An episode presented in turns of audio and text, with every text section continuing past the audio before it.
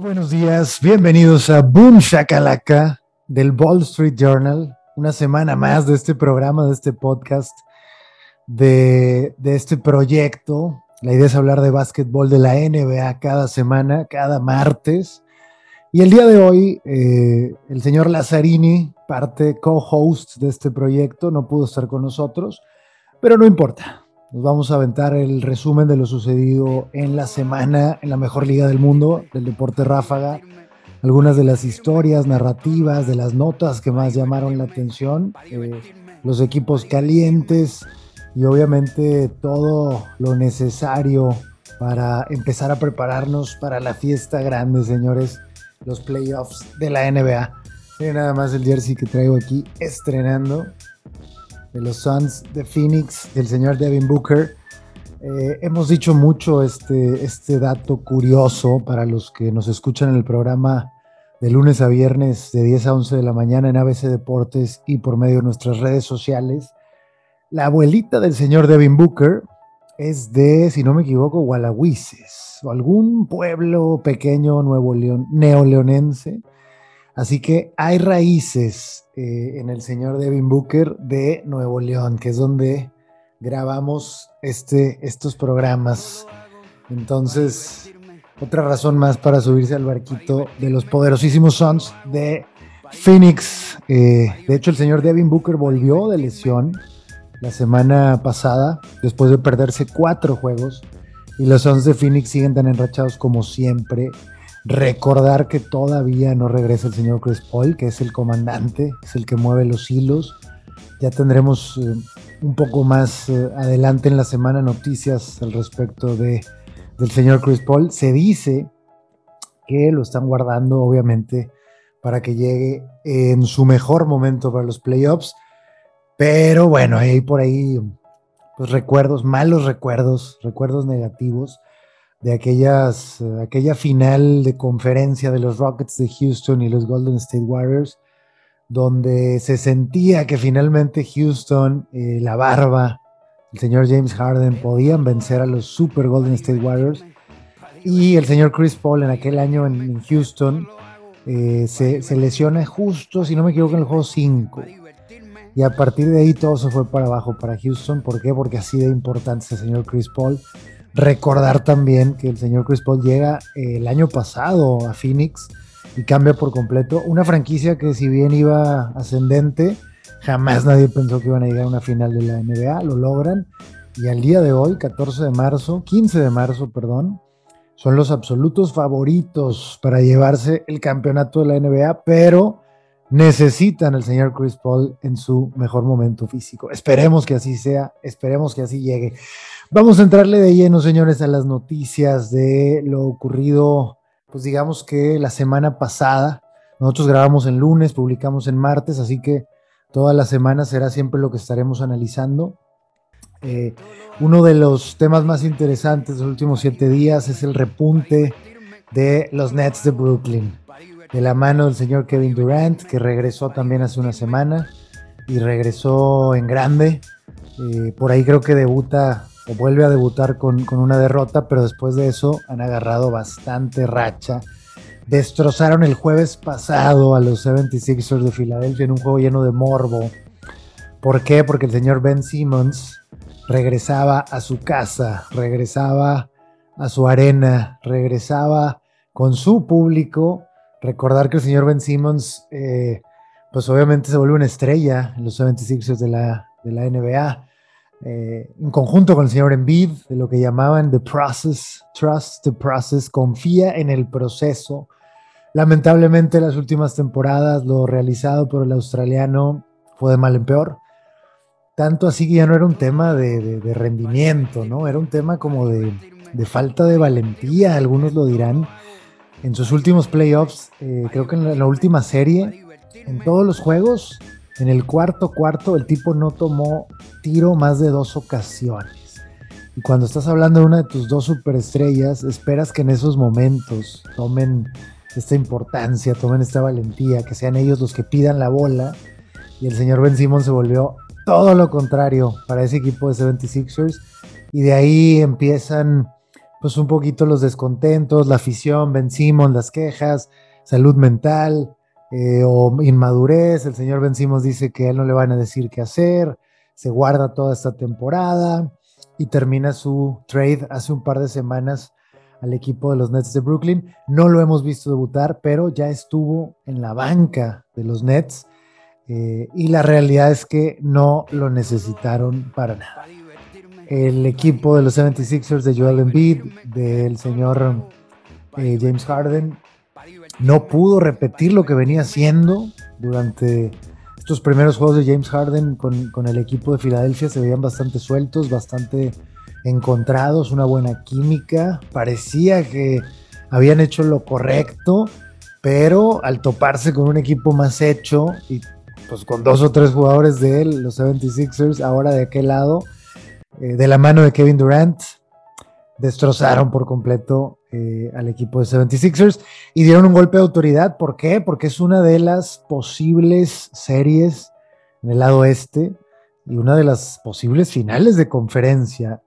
Y al ir a tu casa, pisotearte alrededor de todo este morbo, hacerte ver mal, pues obviamente el juego mental ya comenzó y los 76ers eh, tendrán que reagruparse, tendrán que cambiar, tendrán que de alguna manera eh, analizar si, pueden hacer los cambios correctos de aquí a que comiencen los playoffs en eh, aproximadamente dos a tres semanas. Así de cerca estamos, señores de la gran fiesta. después de ir a burlarse de Filadelfia en Filadelfia, los Nets ganaron la batalla en Nueva York el fin de semana pasado. Obviamente no son rivales estos New York Knicks, que la verdad es que la temporada pasada creo que los inflamos, creo que nos engañaron, eh, creo que les creímos de más. Creo que fue una temporada típica, por eso aprovecharon y eso es muy importante, pero esta temporada no están dando para sido un desastre los New York Knicks no han podido realmente amarrar agentes libres. La llegada de Kemba Walker no fue suficiente. Se habla de que tienen buen espacio salarial y siguen siendo, pues de alguna manera, una plaza interesante, atractiva para cualquier jugador de un mercado más pequeño o mediano que quiera elevar su nombre, su marca. El Madison Square Garden siempre va a ser la meca del básquetbol, a pesar de llevar tantos y tantos años de fracasos, ¿no? Em, ha habido buenas generaciones, creo que lo mejor seguirá siendo aquellos noventas con el señor Patrick Ewing, con el señor Larry Johnson, eh, con el señor John Starks y compañía, la Trail Sprewell, Alan Houston, cualquier, cualquier fan del NBA de los 90 sabrá de lo que estoy hablando, que le dieron pelea a los Bulls de, de Magic Jordan, de Magic Jordan, de Michael Jordan, pero que nunca pudieron eh, completar la hazaña, incluso cuando los Bulls no están compitiendo, eh, no pueden llevarse los títulos, se esperaba que pudieran, de hecho los Pacers de Reggie Miller los dejan en el camino uno de esos años, y bueno, 30, casi 25, 30 años después, seguimos esperando una buena generación, por ahí la generación de Carmelo Anthony, J.R. Smith, pero no alcanzó realmente eh, los números que se esperaban. Por cierto, si traigo en la mente al señor Magic Johnson es porque ya está la serie Winning Time en HBO Max que habla y narra historias de los Lakers de los 80s, en los tiempos de Magic Johnson, en los tiempos de Don Jerry Boss, el dueño, cuando se arma el Showtime, cuando el, el la arena de los Lakers, ahora llamada Crypto.com, qué horrible, antes el Staples Center, era el centro de entretenimiento para un Hollywood en Los Ángeles, que estaba en su punto más alto o creciendo, lleno de estrellas. ¿Y a dónde iban las estrellas? A ver a los Lakers. Y entonces esto crea una química donde las estrellas se hacen más grandes por ser fans de los Lakers, un equipo ganador, y los jugadores de los Lakers se vuelven estrellas por estar rodeados de ellos, de Hollywood. Y, creo que hay pasajes de estas historias bastante, eh, ¿cómo decirlo? Pues eh, cuestionables, criticables, pero al final de cuentas el morbo nos deja que queremos verlo, ¿no? Temas de drogas, temas de prostitución, apuestas, dinero. Vamos a ver qué tanto se atreven a, a mostrar. Eh, el pasado fin de semana no he visto, creo que ya van dos capítulos, es uno a la semana. Les prometo para la siguiente semana estaremos hablando de Winning Time de los Lakers por HBO Max. Pero bueno, pues ahí dejamos el tema de los Nets.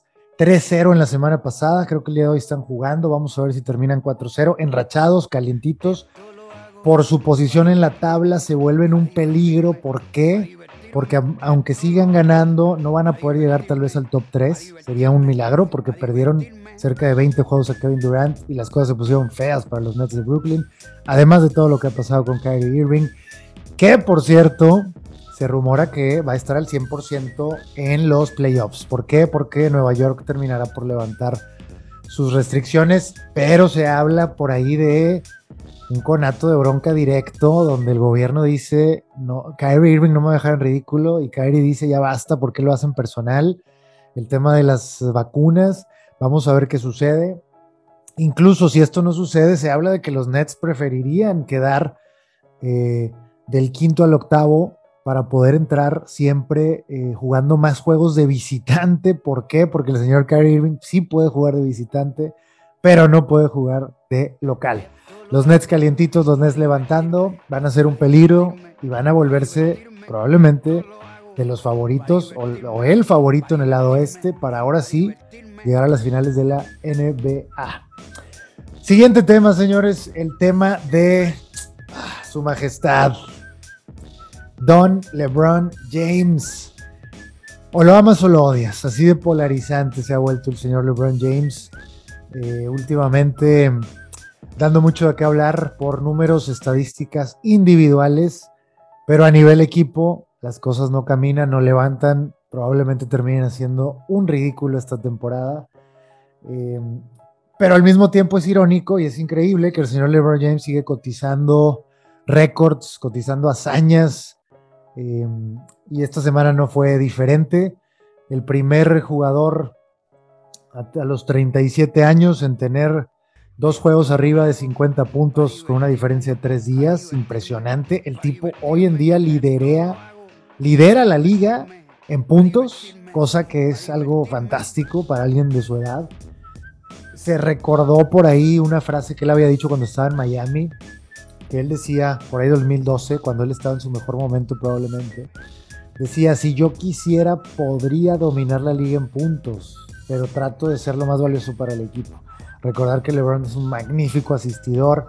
Hay veces que se le pide ser este animal al ataque y el tipo prefiere repartir bola, pero hemos visto que normalmente cuando reparte bola hay más porcentaje de éxito para sus equipos en ganar. Entonces, tiene que elegir si él ser el centro, el macho alfa, o si repartir y tratar de aportar puntos en los momentos importantes. El caso es que esta semana el señor LeBron James alcanzó un número impensable, el único en el club de los 30 mil puntos, 10 mil rebotes y 10 mil asistencias. Solo su nombre, en todas, hay una lista y una hoja, solo está él. Y hay gente que dirá, ah, pues sí, este, el señor LeBron James se le ha regalado mucho, eh, la liga, los árbitros lo prefieren, eh, es la cara de la liga, lo protegen. Puede ser que sí, puede ser que no, pero una persona de esta edad, siguiendo dominando individualmente, y una persona que después de 19 años en la liga se vea como él se ve y alcanzando estos números que hablan, hay algo que yo respeto mucho en el tema de los deportistas, es la longevidad, ¿no? Caso Tom Brady, caso Cristiano Ronaldo, caso Lionel Messi, caso Roger Federer, este caso Rafa Nadal, y en el básquetbol, pues el tema de Michael Jordan, el tema de Kobe Bryant y ahora el tema de LeBron James y muchos más, que, que no nada más son grandes jugadores por algunos años de su vida, ¿no?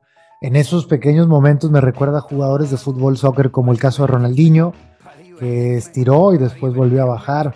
Eh, grandes promesas del fútbol, grandes promesas del fútbol americano también, como el caso, por ejemplo, de Andrew Locke, que el tema de salud no le dio. Eh, Robert Griffin tercero, y por ejemplo, si nos vamos al tema de la NBA, pues obviamente lo, lo sucedido con jugadores como el tema de Lamar Odom, Vince Carter, el mismo Alan Iverson brilló mucho tiempo, pero después cayó, ¿no? O sea, no, estos jugadores que no terminan su, carrera en el pico. Lo de Kobe Bryant es debatible, pero recordar que tres años antes del final de su carrera tiene esta lesión de talón de Aquiles que es de las lesiones más impactantes para un deportista. Pero bueno, vimos el último año de su carrera y vimos el último juego, 60 puntos, es un loco, es una leyenda. Rest in peace, you beautiful chocolate man. Pero el caso de LeBron James, hay longevidad extra, señores. O sea, no es sencillo, tenemos que entender esto. Puedes amar o puedes odiar a LeBron James, pero hay que entender y hay que respetar que no es cosa sencilla para ningún ser humano, la raza humana, así de ese nivel está, mantenerte una disciplina a tope, siendo de los mejores del mundo hasta los últimos instantes de tu carrera. O sea, eso es longevidad, eso es ser un crack, eso es lo que te hace leyenda. Eso habla de constancia, tenacidad, disciplina, hambre, medicina, salud mental, dieta, ejercicio y un poquito de suerte, amistades, hábitos. Se tienen que dar como 27 variables al mismo tiempo para que puedas alcanzar ese tipo de carreras y alcanzar ese pico eh, en el final. Por eso los nombres no son tantos, ¿no? Este, me recuerda también en la NBA un Tim Duncan, me recuerda también en la NBA eh, un Scottie Pippen, creo que terminó arriba, eh, me recuerda también la NBA eh, nombres o leyendas como el, mismo caso de Larry Bird, aunque el tema físico, la verdad es que lo detuvo bastante. Karim Abdul Jabbar también terminó por ahí arriba. Magic Johnson, lamentablemente sabemos lo que pasó, no pudo estar ahí, pero probablemente hubiera seguido. Entonces, este tipo de temas, ames o odies a LeBron James, tienes que aprender a disfrutarlo. Al tipo le pueden quedar este y dos más, años más máximo. Y algún día, si estás joven o si estás en una etapa de odiar gente, en 10 años vas a decir qué tonto fui. Pude haber disfrutado de eso. Me tocó en mis tiempos y decidí odiarlo, insultarlo, burlarme o ignorarlo. Te aseguro que la vida pone a todo en su lugar y, en unos 10 años vamos a decir qué cosa nos tocó. Seríamos muy tontos si no lo disfrutamos en este momento. A mí en lo personal me pasó con el tema del señor Kobe Bryant. La primera parte, mitad tal vez de su carrera. de alguna manera era un tipo que se le consideraba eh, presumido, orgulloso, con un ego grande, hablador, y tenía sus triunfos, tenía sus títulos. Después termina la era de Shaquille O'Neal, el tipo se va para abajo. Y ahí fue cuando me empezó a gustar el señor Kobe Bryant y empecé a ver esa lucha y esas ganas de volver a la cima y lo que tuvieron que hacer, sus grandes actuaciones individuales, aquel juego de 81 puntos contra Toronto, inolvidable. Y después viene el trade de Pau Gasol, el equipo con la Odom, y se vuelven bicampeones. Y ver a Kobe luchar desde abajo hasta llegar a la cima fue algo que tuve que aprender a respetar y después me enamoré, ¿no? El caso de Tom Brady en el NFL para mí fue igual, yo también lo odiaba la primera mitad de su carrera, todo mundo, en el equipo, digamos, de moda, con, con el coach de moda, eh, rompiendo hegemonías, ganando todo fácilmente. Creo que también tendemos a odiar a los ganadores cuando dominan de más. Y esa parte creo que también es importante decirla. Cuando alguien domina de más su deporte se vuelve odioso. ¿Por qué? Pues porque queremos historias, queremos sangre nueva y queremos underdogs, ¿no? Y la primera vez que ganan estos tipos son underdogs, pero después ya se convierten en el malo. Y creo que eso justamente pasa también con el señor Tom Brady. Y creo que eso justamente también pasó, volviendo al punto, con el señor LeBron James. Pero recuerden que hay una primera etapa de LeBron antes de irse a Miami, donde el tipo cargó con equipos de vagos, costales de papas. O sea, algunos de ustedes y yo hubiéramos podido jugar en ese equipo como de sexto, séptimo hombre. Así de malo era ese equipo.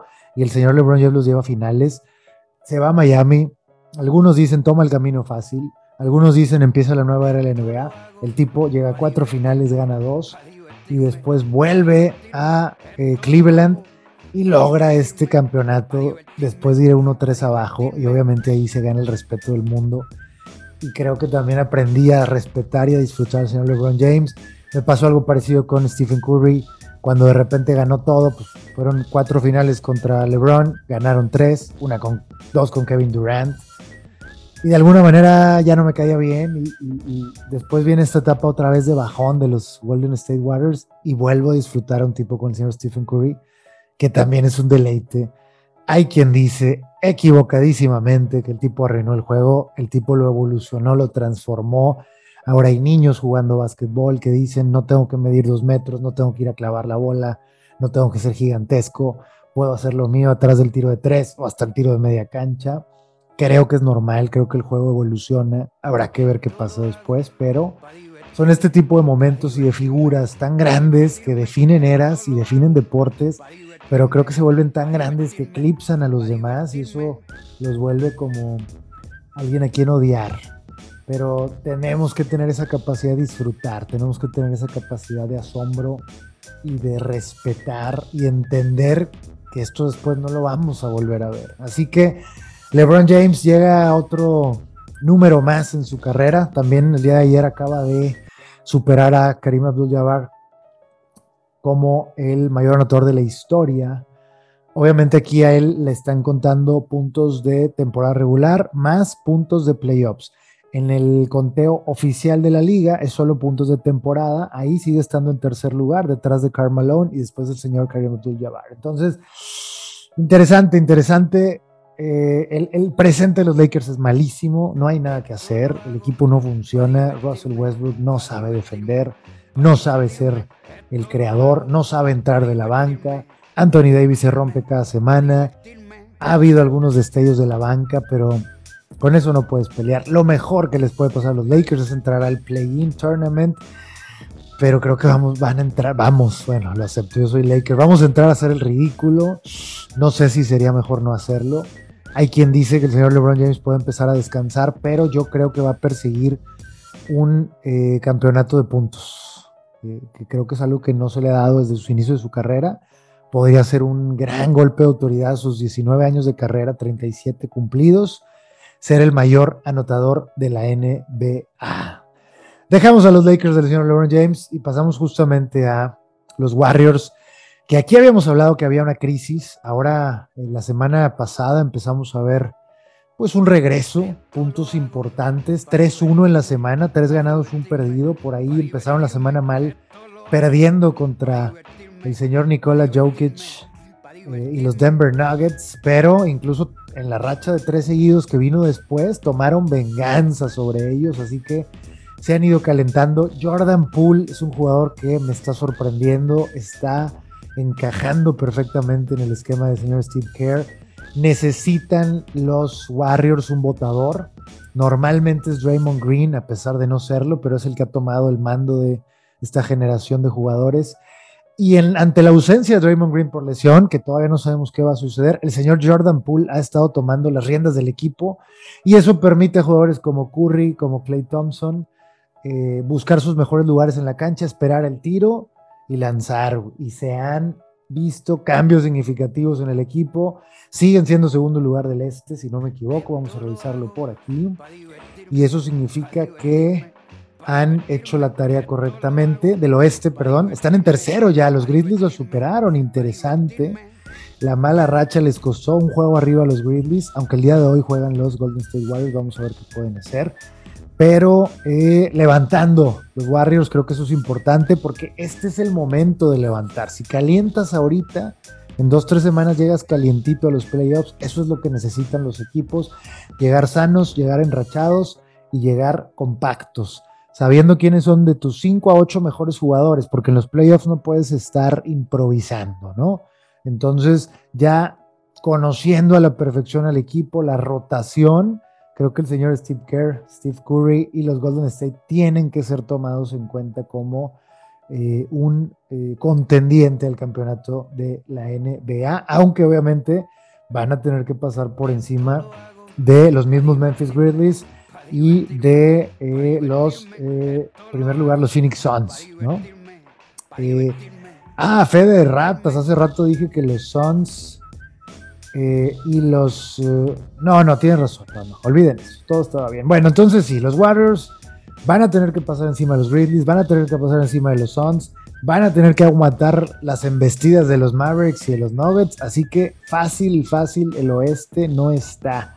Interesante porque hace unas semanas hablábamos de que irónicamente el oeste ahora era la temporada, el, lado débil, ¿no? La conferencia débil de la NBA. Normalmente, históricamente, el este, los últimos 10, 15 años ha sido más débil. el oeste dominó por completo. Esta temporada empezaron a verse algunos cambios, pero creo que el oeste está repuntando y van a llegar a tope para dar unos buenos playoffs y una buena final de la NBA, sin ninguna duda. Y bueno, pues hablando de los Warriors, para cerrar ese tema, lamentablemente el mexicano Juanito Toscano Anderson ya no está siendo tomado, ya no está siendo tomado en cuenta. Ya no me lo están pelando. Creo que Toscano ya tiene que empezar a buscar otro, otro equipo, empezar a barajear sus opciones. Creo que está en su mejor momento para hacer una ficha de cambio. Se pueden hacer cosas que convengan tanto al equipo como al México-americano, pero queda claro que en la rotación, estos 5 o 8 hombres de los que hablábamos, Juanito Toscano no es importante para los Warriors. La temporada pasada tuvo su mejor momento. ¿Por qué? Porque los Warriors estaban llenos de lesiones, no estaban compitiendo. No estoy diciendo que Juanito no tenga el nivel, pero su mejor momento llegó cuando le dieron estas oportunidades. En un equipo tan plagado de estrellas, yo creo que es hora de pasar a una franquicia en reconstrucción, alguien de media tabla que le puedan dar minutos que se pueda probar y que tenga regularidad.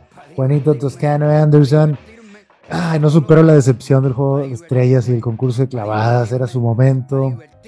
Lamentablemente no lo supimos aprovechar. Ahí dejamos a los Super Warriors. Creo que es importante hablar de la carrera MVP. ¿Quién se lleva el jugador más valioso de la NBA este año? Está luchado, está peleado. Primer lugar todavía sigue muy parejito el señor Joel Embiid de los 76ers con la llegada de James Harden. Se dice que puede ser finalmente su momento. La temporada pasada el señor Joel Embiid era un gran, gran eh, candidato a llevarse el premio de jugador más valioso.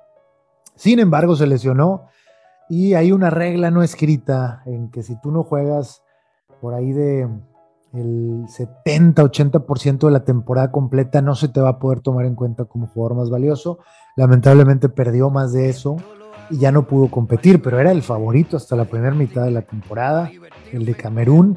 Eh, en segundo lugar está el señor Nikola Jokic de los Denver Nuggets. Sigue cargando a este equipo, lo sigue haciendo ganar, por lo menos se mantiene. Y la realidad es que este equipo se está cayendo a pedazos. El señor Jokic puede jugar a quien le pongas y los hace jugar. ¿Por qué? Porque es un tipo de 26 puntos por partido, casi 10 asistencias y más de 10 rebotes, casi el triple doble. Es así importante y no es un botador, es un poste, es un pivote, es un centro. Entonces, estas características más su tiro de tres, pero también cuando ataca la pintura lo hace como un monstruo y no lo puedes parar. Vámonos a lo técnico, ¿no? Estaba viendo un juego de justamente de los Nuggets el día de ayer el señor Jokic se acerca a la pintura y pide la bola. Si tú se la das, automáticamente necesitas a dos contra uno para que el tipo, para que tú puedas aspirar a defenderlo, porque uno contra uno en la pintura hay pocos jugadores que lo pueden defender. ¿Qué sigue entonces? Al, momento de pedir la doble cobertura, tenemos algún jugador esperando su pase para el triple. Y si no es para el triple, es para dar un pase y después ese jugador pueda dar el pase a otro jugador que está solo y atacar la canasta. ¿Por qué? Porque eso es lo que causa el señor Jokic dentro de la canasta, cuando dentro de la cancha, ¿no? Automáticamente es como esta gravedad atrae a la doble o triple cobertura, eso deja espacios y esos espacios se aprovechan por el equipo de los Denver Nuggets. Ese es su estilo de juego, así lo hacen. El señor Jokic sale y el juego cambia. Cuando entra, lo transforma a su gusto. ¿Y qué es lo que puede hacer también? El señor Jokic puede tomar la pelota o pedirla atrás del tiro de tres y tiene más del 36% de tiro de campo de tres. ¿Qué significa eso? Que lo tienes que cuidar. Y si lo tienes que cuidar, haces que el poste grande tenga que ir afuera, donde es más débil, donde es más lento. Dos opciones pueden pasar. Jokic hace de las suyas, deja el poste y, avanza libre a la canasta. O eh, obliga a que otro jugador que no sea el poste grande venga a cubrirlo. Y eso obliga a que el poste grande automáticamente esté con un jugador más ágil y es un mismatch, es lo que llaman una desventaja. Entonces, estos cambios, estos giros, esta rotación interna en, el juego a causa de alguien como Jokic, cambia por completo los planes de un equipo, ¿no? Y es ahí donde el tipo se vuelve tan importante, está nominado y puede llegar a llevarse su segundo MVP. Lamentablemente, es europeo.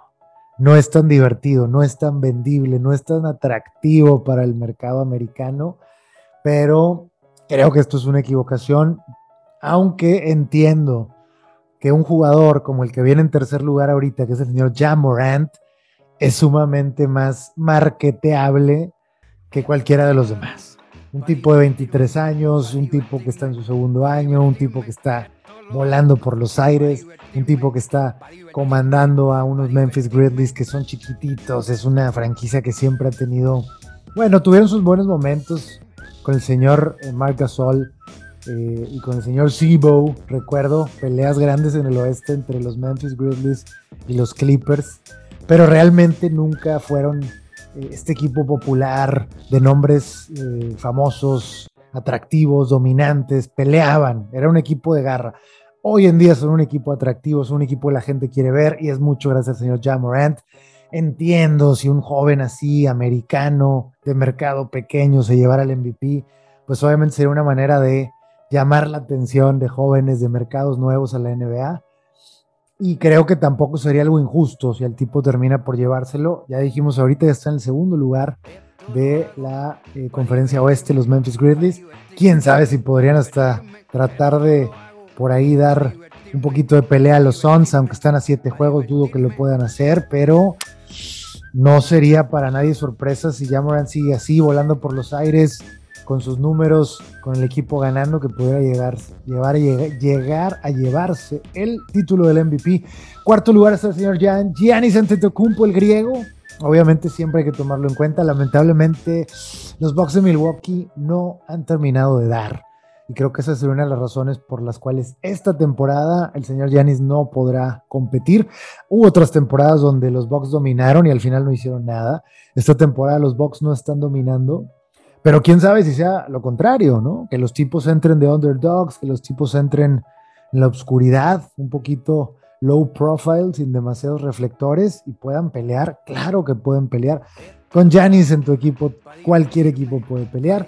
Quinto lugar viene de Mar de Rosen con los Super Bulls, pero esos Bulls, por más que me encanta verlos, apreciarlos, son de los equipos que, llamamos eh, NBA League Pass Teams. ¿Qué significa eso? Tú tienes la aplicación de la NBA, puedes ver todos los juegos, pero obviamente no vas a poder verlos. Cada día hay 5 a 8 juegos. Y hay veces que hay que escoger algunos equipos. Además de tu equipo favorito, tienes que escoger a quién ver. Y los Bulls esta temporada son el equipo a seguir. Siempre son juegos emocionantes, siempre son juegos eh, dinámicos, siempre son juegos de buenas ofensivas. Y este equipo que se armó desde cero de los Bulls, la verdad es que también ese jersey, verlo ahí, siempre trae recuerdos, siempre nos va a llevar a la nostalgia. Y lo hicieron muy bien. Lamentablemente, eh, primero hay lesiones del señor Caruso y del, señor Lonzo Ball, y eso mermó mucho la dinámica que trae el equipo. Y segundo, los Bulls no, no le están ganando a los equipos importantes, solamente le ganan a todos los demás. Pero cuando se han topado con equipos arriba de ellos en la tabla, siempre o el 90% de, de, los resultados han sido derrotas. Y es ahí cuando empezamos a pues desconfiar un poquito de lo que pueda pasar. Pero el señor de Marder Rosen, ya con el regreso de Caruso, con el regreso de Alonso Ball, con Busovic, eh, creo que hay cosas que puede hacer este equipo de Bulls y creo que van a incomodar al que quieras, al que me digas en los playoffs. Podrían llegar a hacer un run y eso sería algo magnífico para la historia de los Chicago Bulls. Después está el señor Jason Tatum con unos Celtics que están imparables, que también van a dar pelea al que sea y a ver quién los para. Un par de movimientos muy sutiles en la agencia libre y, y ahora empiezan a dar miedo estos Celtics con Jason Tatum en los controles Em, así que vamos a ver qué sucede. Después de ellos ya vienen muchos nombres, pero no están al nivel, no están a la jerarquía de estos que acabamos de mencionar. O pueden estar jugando muy bien en sus equipos, pero son equipos que no son contendientes. Recordar que en la NBA, para ser MVP, tres condiciones. Jugar más del 70-80% de los juegos, eh, ser de los mejores en los principales indicadores, anotando, asistiendo, reboteando y estar en equipos ganadores que sean contendientes. Ahí es donde se encuentran los posibles ganadores del MVP. Y bueno, eh, ya para cerrar, casi cerrar, vámonos un poquito al tema de los lugares. En la conferencia oeste, como decíamos, los Suns todavía mantienen el primer lugar, Grizzlies en segundo, a un juego de los Warriors, cuatro juegos abajo está el Jazz de Utah que se han ido desinflando. Y ahí después ya vienen los Mavericks que van hacia arriba, los Nuggets que se mantienen a pesar de todo, unos Timberwolves que me gusta verlos ahí. Estamos acostumbrados a ver a Minnesota desde aquellos tiempos de Kevin Garnett dando lástimas y finalmente encuentran una pequeña generación, los estaba viendo hace un par de días, con DeAngelo Russell, con el señor Carl Anthony Towns, como que empiezan a em, de alguna manera poner bases de un proyecto. Y eso puede llegar a traer agentes libres y eso puede llegar a enrachar proyectos. La realidad es que no es fácil hacer un equipo ganador.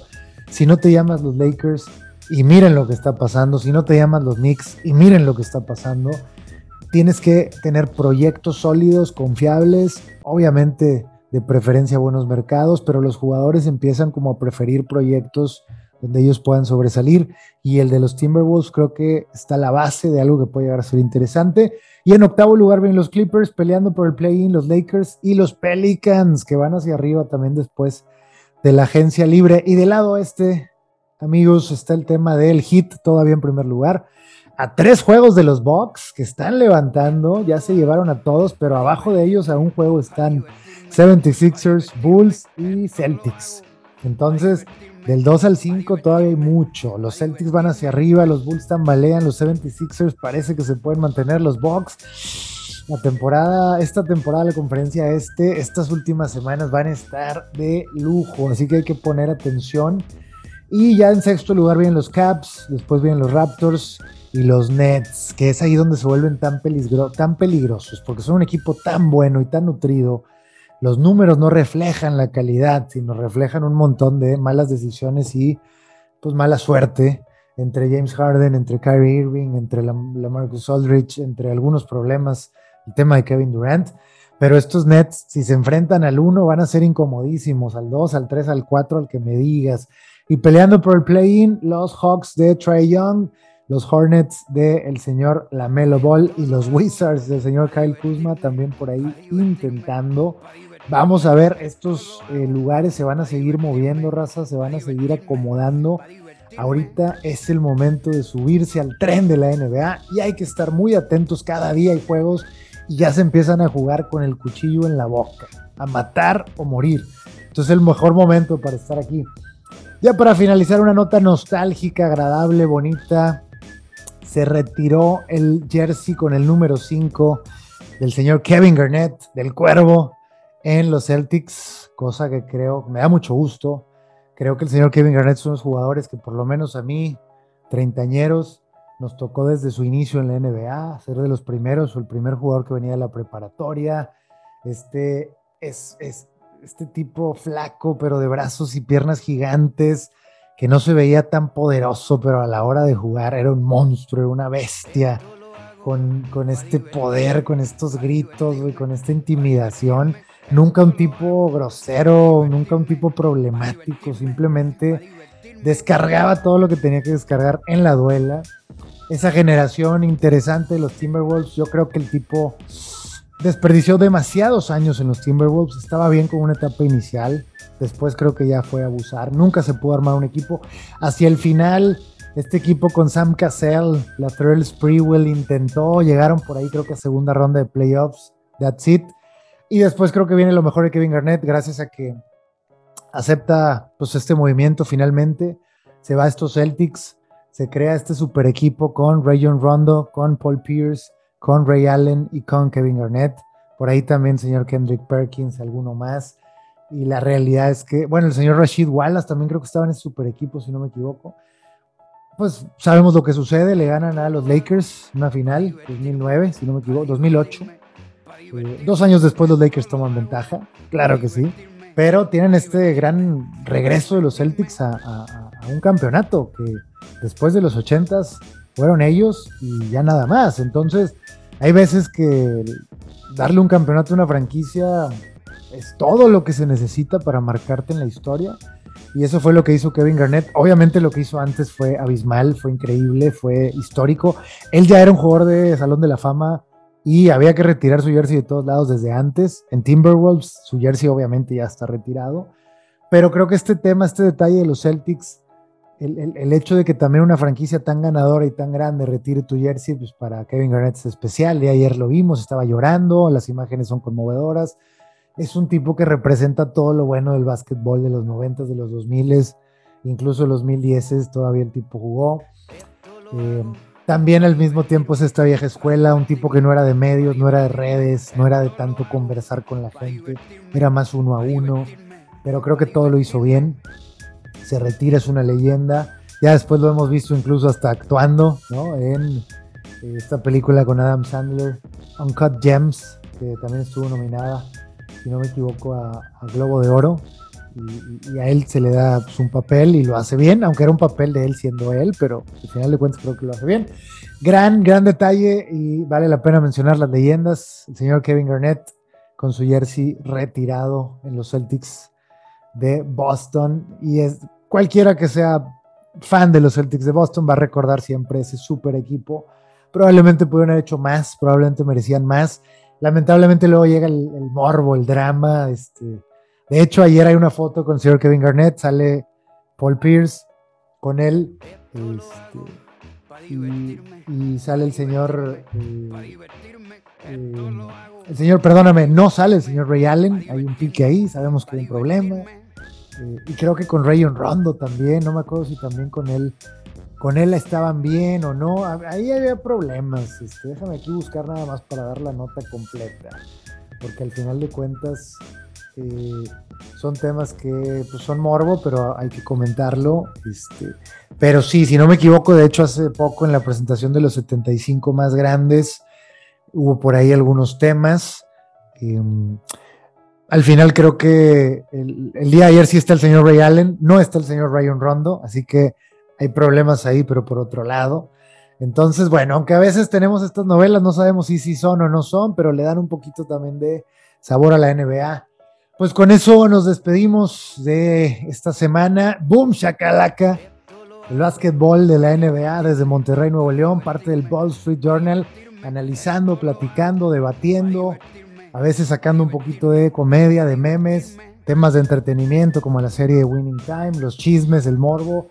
Amamos este deporte, nos apasiona y bueno, pues si ustedes también les apasiona, está en el lugar correcto. Compartan, por favor, comenten, platiquen, taguen a sus amigos, háblenles de este proyecto por medio de Facebook, por medio de Spotify y próximamente entraremos a YouTube. La siguiente semana espero que ya esté el señor Lazzarini con nosotros para seguir platicando también de otros puntos de vista. Por ahora, nada más que decir, señores, semanas cruciales, pongan atención, disfruten del básquetbol, porque después nos vamos a quedar unos meses sin él, pero este cierre y luego los playoffs es la mejor etapa del año. ¡Ánimo! ¡Saludos!